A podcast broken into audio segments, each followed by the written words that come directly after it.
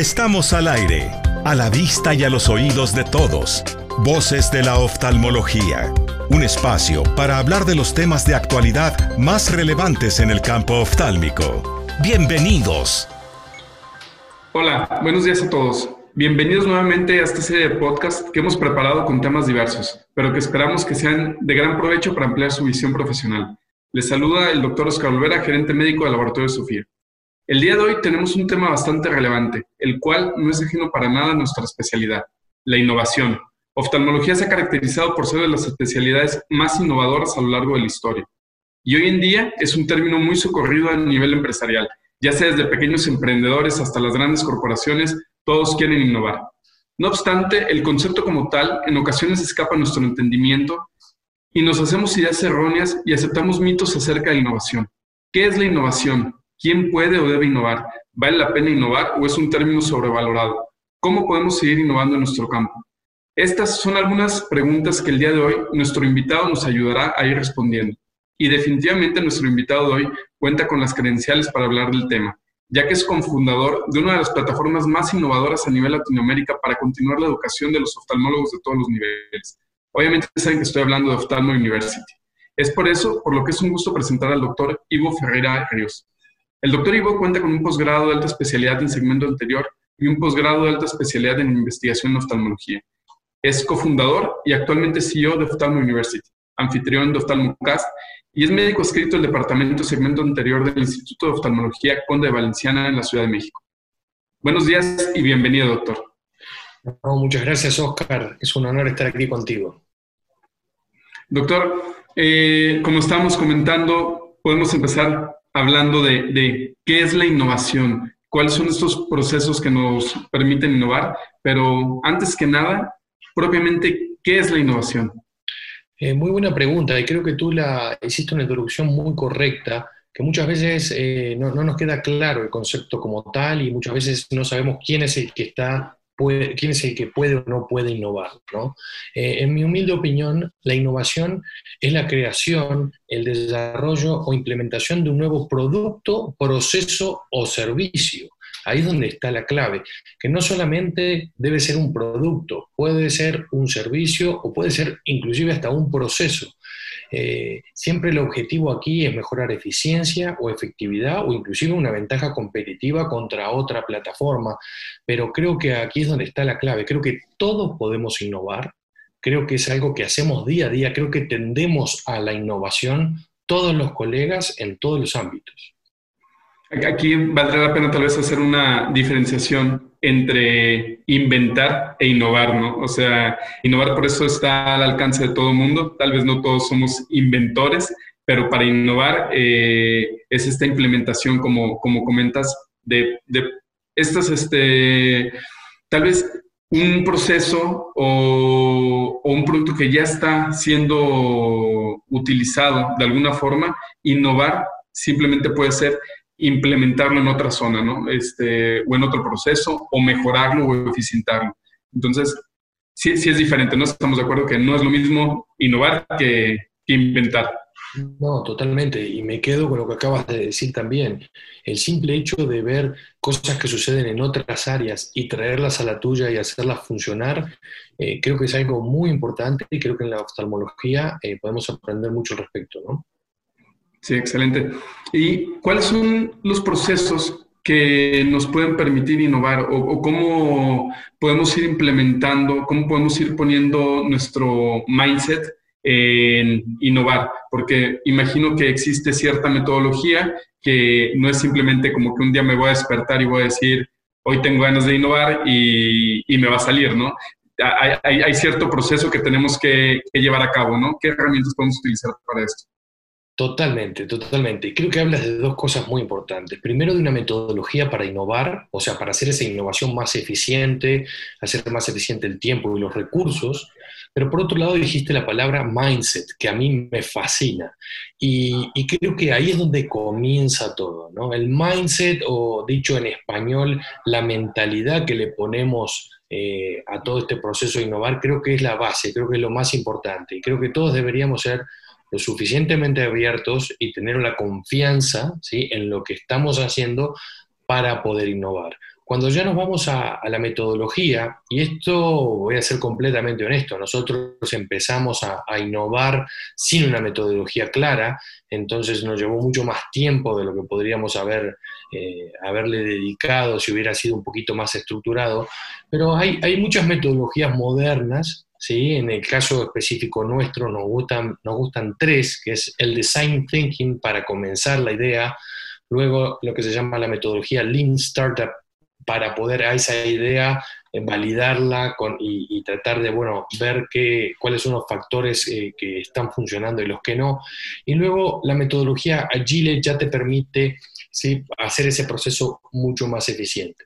Pero más allá de nombres raros, y más allá de nombres en inglés y cosas modernas, yo honestamente creo que todos estos conceptos vienen de hace mucho más tiempo, que ahora se les está dando un nombre, se les está dando una metodología clara, pero creo que vienen de tres cosas clave. Cuando empezamos con la idea, yo creo que acá lo que tiene que haber es más de una persona, diálogo y una buena comunicación abierta. En este caso, a veces creo que eh, tenemos muchos ejemplos actuales de industria y academia juntos. Ahí salen ideas magistrales. Y creo que justo lo que estamos haciendo hoy, ¿no? La industria y la academia juntos, creo que ahí es donde pasa la magia. Entonces, creo que tiene que haber un diálogo, tiene que haber un brainstorming, una lluvia de ideas, y de ahí es donde empiezan las buenas ideas a las cuales hay que definirlas correctamente ¿sí? y ponerles un objetivo claro. Eso es lo que sería la parte de design thinking. Luego el Lean Startup no es otra cosa que el, tratar de llevarlas a cabo rápido las ideas, no planificarlas a 10, 15, 20 años, sino tratar de hacer lo que se llama un MVP o un Minimal Viable Product, ¿no? algo pequeño y poder sacar al mercado y ahí medirlo con buenas métricas, obviamente, pero ahí podemos hacer dos cosas. O decimos, no es por aquí y rápidamente pivoteamos hacia, hacia otro lado, o decimos, bueno, es por aquí y aceleramos. Básicamente, Lean Startup es eso, es poder medir con buenas métricas y decir, vamos por aquí o vamos para otro lado. Luego Agile, ahí es donde hay algo muy interesante que, este, bueno, no puedo compartir porque es algo que se viene en las próximas semanas, es un nuevo producto de Ophthalmo University. Eh, tuvimos que aprender y ya no estamos tan jóvenes, estamos un poquito más viejitos y tuvimos que aprender esta metodología, pero no saben qué interesante que fue. Eh, la metodología Agile lo que hace es organiza, ¿sí? organiza cómo se comunica una empresa o cómo nos comunicamos los seres humanos cuando estamos emprendiendo en algo, en lo que se llaman sprints y objetivos muy claros. Creo que ahí es donde la gente puede aprender mucho. Hay que poner objetivos claros, con un tiempo específico y hacer sprints para llegar a esos objetivos, pero de manera parcial. ¿sí? No es que tenemos que correr la maratón de 42 kilómetros desde primera, sino que podemos ir corriendo pequeños tramos con objetivos claros, medir, probarlo y seguir adelante. Digamos, es como esta analogía de los ejercicios aeróbicos por intervalos, ¿no? puede ser muchísimo más eficiente en un ejercicio por intervalos en 20 minutos que corriendo constantemente esos mismos 20 minutos. Entonces, este, es, muy interesante estos procesos que, pueden permitir la, innovación. Yo la verdad no estoy muy familiarizado con varios de los que comentaste, voy a estar muy al pendiente del, del Agile, este, pero el Design Thinking cuando se me fue presentado fue, fue algo bastante este, curioso, ¿no? Este, no sé si tú compartiste esa misma eh, impresión de cómo se presenta esta idea que, que, el design thinking de repente se convierte como un proceso, una metodología de orden dentro de un caos, ¿no? Porque estamos este, acostumbrados a, a tener nuestra, nuestro proceso, y ellos lo mencionaban, como un proceso enciclopédico, ¿no? Así es como estábamos acostumbrados a aprender, como en enciclopedias, era donde íbamos y están los tomos por orden, todo bonito, ¿no? Pero realmente el design thinking es más bien pensándolo como lo que es ahora la información, ¿no? La, red, todo está por todos lados, todo lo tienes que ir agarrando de todos lados y esta interacción con diferentes eh, disciplinas es lo que enriquece mucho el, el, proceso, ¿no? Y de repente alguien se puede empezar a perder ahí, ¿no? Y pensar, esto no lleva un orden, yo necesito un orden, necesito una, una un proceso muy estable y realmente Design Thinking eh, nos lleva por otro camino, pero por, eso me gusta porque es como que el orden dentro de ese caos, ¿no? Que, que, podría llegar a ser.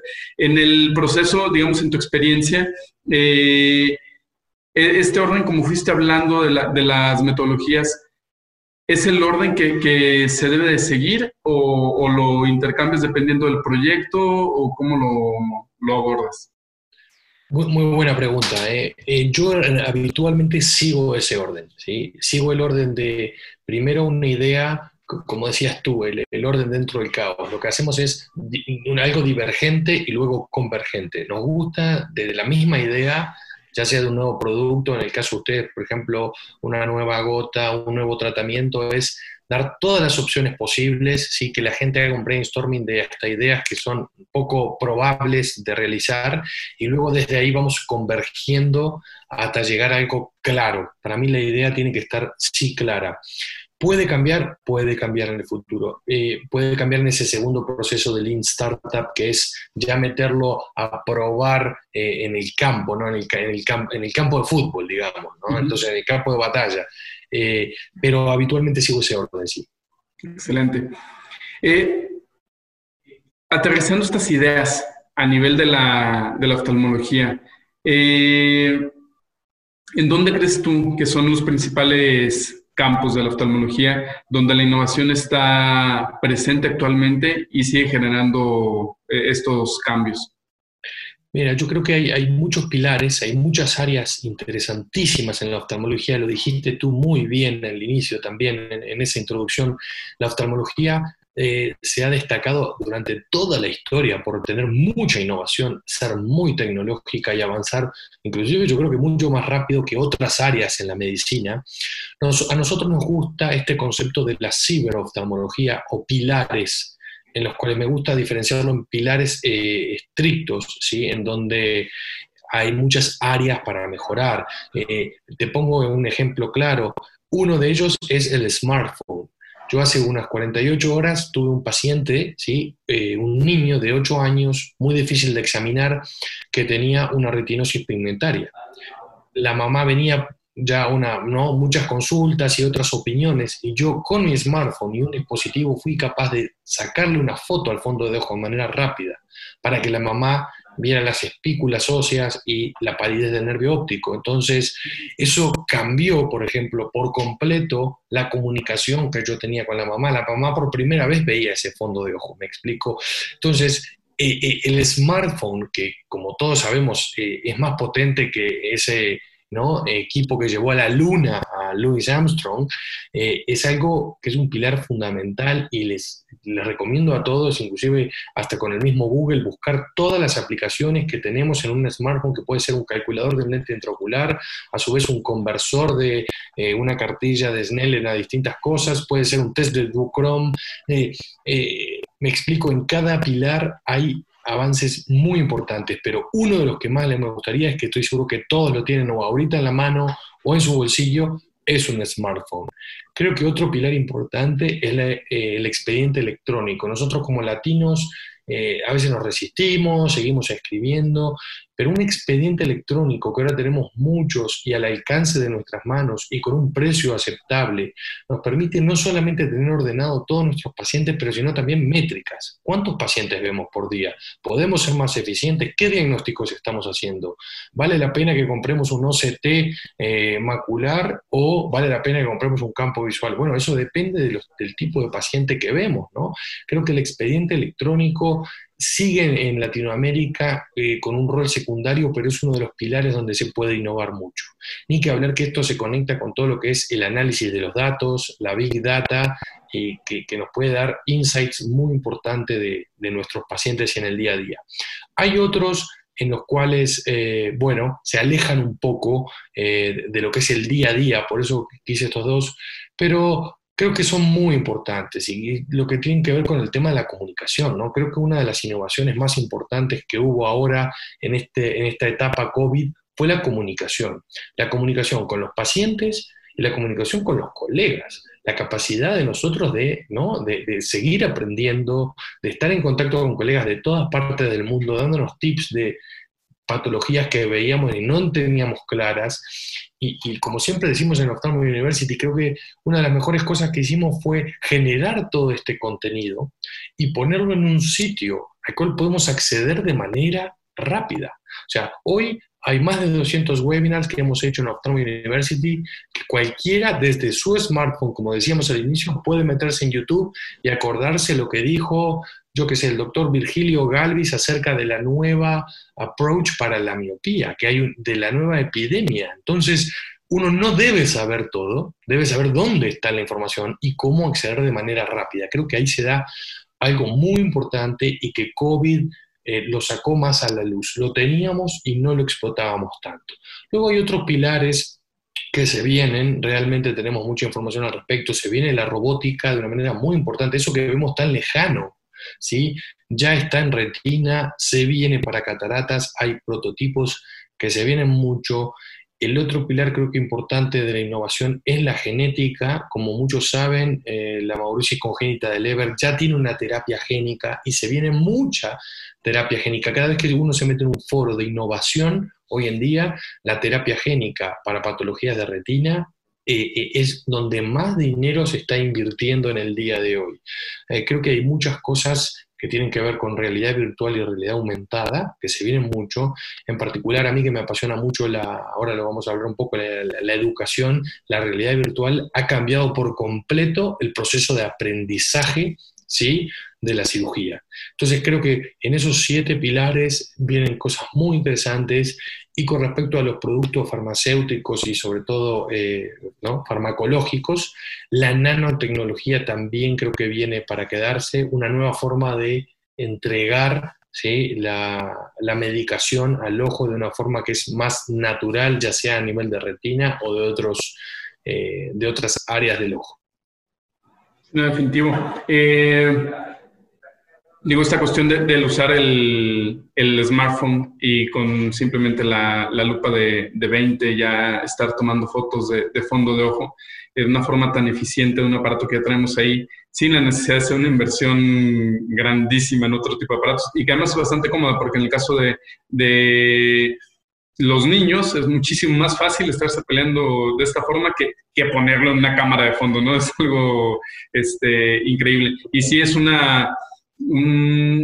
E, e, este, digamos, es un ejemplo eh, básico, clásico, digamos, de lo que comentábamos al principio, ¿no? De cómo, de cómo se innovó. El primer oftalmólogo que trajo su teléfono, puso la, la lupa de 20 y se las apañó para sacar la foto, ¿no? O sea, no inventó el teléfono, no inventó el lente de 20, pero nos enseñó, innovó, nos enseñó cómo tomar estas fotos, ¿no? Entonces, ese es un claro ejemplo de cómo podemos ir, ir logrando esto.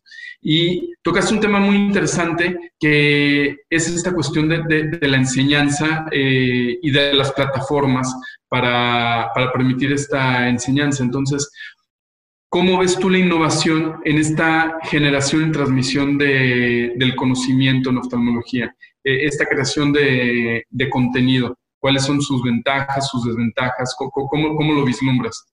Excelente pregunta. Eh, y acá es donde veo una revolución absoluta. Eh. Veo una revolución primero con respecto a la comunicación. Veo una revolución en todo sentido. Veo una revolución hasta, hasta de cómo nos organizamos los oftalmólogos como sociedad porque hoy en día las barreras y las fronteras parece que desaparecieron. Parece que realmente podemos hablar con un colega español como argentino, chileno o chino, ¿sí? en otro idioma, eh, y, y, realmente conectarnos y ver la gente que está haciendo cosas similares. Entonces, creo que nuevamente la etapa COVID, que fue muy dura para todos, eh, nos ayudó hasta comunicarnos de forma diferente, ¿no? Eh, realmente eh, ver foros, por ejemplo, con un experto y un oftalmólogo joven compartiendo, compartiendo ideas, que cada uno tiene algo para aportar. Se rompieron muchas de las barreras, creo que había, para, para hacer una comunidad de oftalmólogos.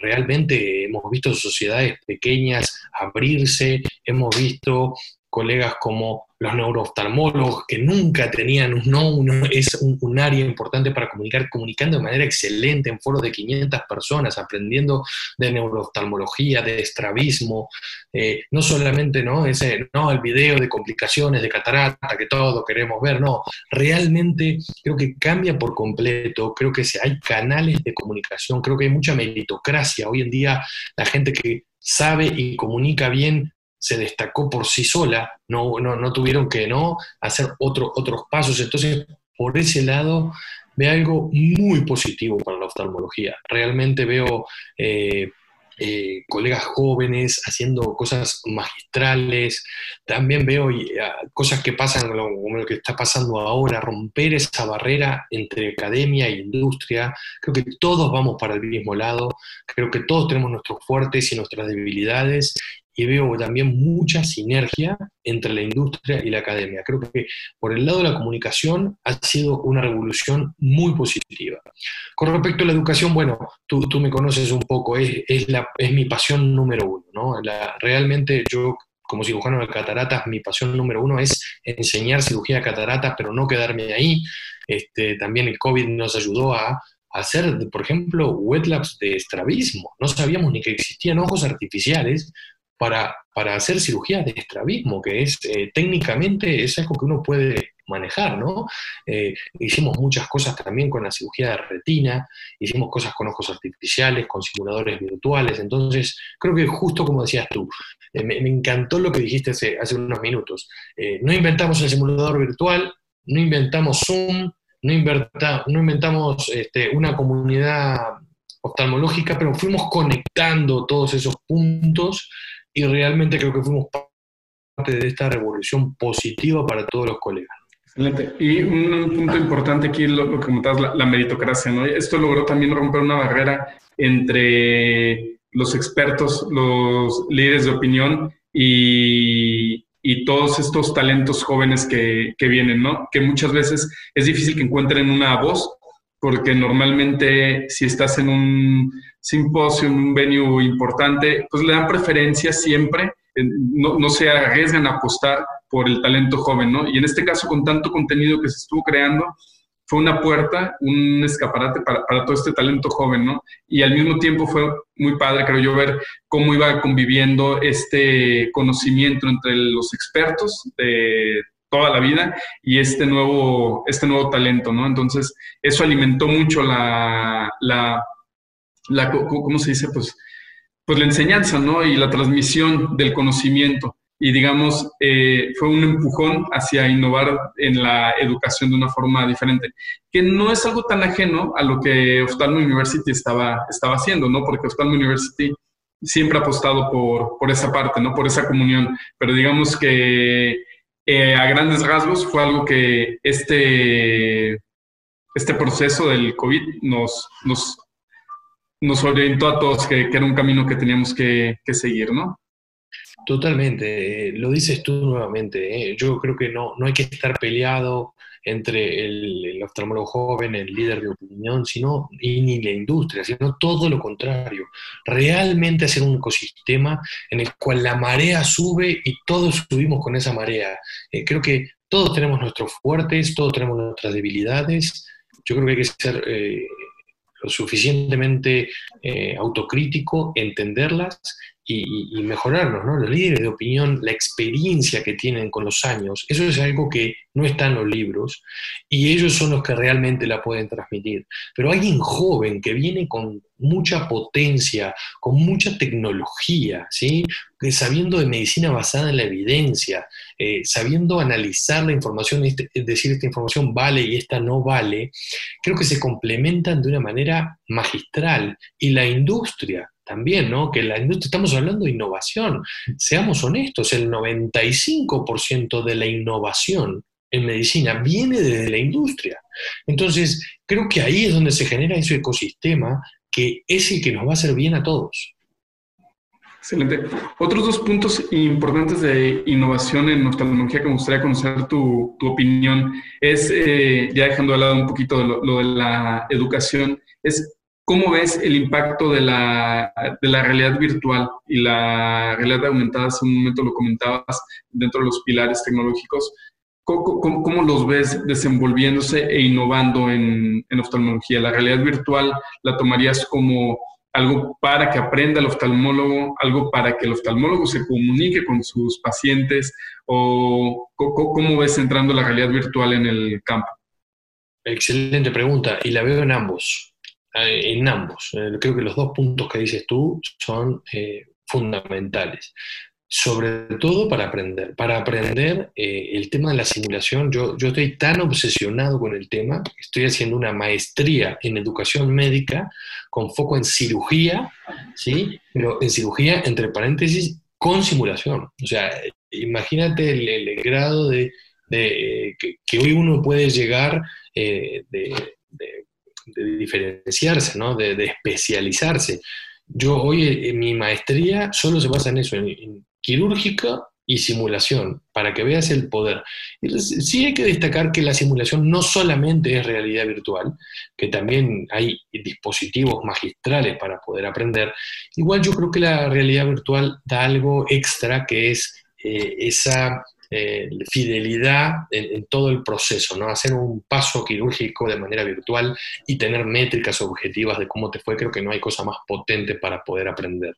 Pero bueno, hemos visto también la realidad virtual aplicada a enseñar a los pacientes. Pongo un ejemplo, a mí me gusta mucho colocar lentes trifocales. Es muy difícil para mí explicarle a una persona ¿sí? cómo va a ser su visión con una monofocal, sin un tórico o sin un trifocal. Y ahora tenemos dispositivos, pero así, realmente eh, con un acceso económico aceptable, ¿sí? en el cual pueden simular cómo es la visión ¿sí? luego de una cirugía de catarata con una monofocalidad como una multifocalidad y también con toricidad. Entonces, creo que en esas dos áreas la realidad virtual vino para quedarse. Excelente. Y otro punto que también está muy cercano, digo, porque eh, eh, esto lo tenemos en la sala todos ya, la, realidad virtual, este, que parecía tan, tan lejano en los ochentas y tan poco práctico, ¿no? Y que ya cada vez está más, más, cerca. Creo que algo que viene de la misma forma es la impresión en 3D, ¿no? Este, ya son juguetes de repente, no son de muy buena calidad, pero ya uno puede también ir accediendo a esto y cada vez vamos a tener más acceso a esto. ¿Tú ves la impresión en 3D como una herramienta para que nos permita explotar esta innovación en oftalmología? Sí, la veo. Igual eh, tengo que ser honesto del inicio. Todavía le falta un poco. Hace, un par de semanas ya vimos que la impresión en 3D fue va hacia nuevos porque tenemos que acordarnos que nosotros como microcirujanos las cosas tienen que tener, ¿no? Eh, una, anatomía y una estructura muy, muy, muy específica. Hasta ahora, hoy, por ejemplo, es muy difícil. Eh, tenemos el ejemplo de nuestro colega brasileño, el doctor Sergio Canabrava, que hizo un expansor pupilar en 3D y le tenemos que ser honestos, no le fue bien. ¿Por qué? Porque la, todavía no era eh, el detalle necesario para hacer impresión en 3D, pero sí se viene. Ya hay eh, colegas haciendo instrumentos, el instrumental impreso en 3D, que es muy fácil porque se puede, ¿no? Se puede reutilizar o usar una vez sola, eh, pero uno ya tiene el mapa, entonces cada vez que quiere lo imprime y lo imprime en cualquier parte. Imagínense, puede ser en cualquier ciudad del mundo, uno puede imprimirlos. Y igualmente eh, le falta todavía ya más ¿cómo decirte?, más, más detalle a, la hora de, hacer microinstrumentos, pero por ahí se vienen cosas muy interesantes. Le falta más fidelidad ¿no? a, la, impresión. Este, pero digo, es algo que, eventualmente va, va, a ir mejorando y la calidad cada vez va a estar mejor. Y, y, el acceso este, definitivamente va, va, a estar ahí al orden para todos. Y pues bueno, eh, con todo esto que hemos visto, pareciera una pregunta eh, hasta, hasta cierto punto redundante porque la respuesta podría ser inmediatamente sí, ¿no? Pero analizándolo un poquito más, eh, ¿vale la pena innovar en oftalmología? O sea, obviamente oftalmología vale la pena que siga innovando, pero nosotros como ya sea desde residentes, oftalmólogos jóvenes, este, ya oftalmólogos consolidados o cualquier nivel de, de oftalmólogo, ¿vale la pena que nosotros estemos innovando en oftalmología o o mejor nos esperamos a que estas innovaciones vengan de otros compañeros? ¿Cuál, es el costo-beneficio de ser un impulsor de, la innovación en oftalmología?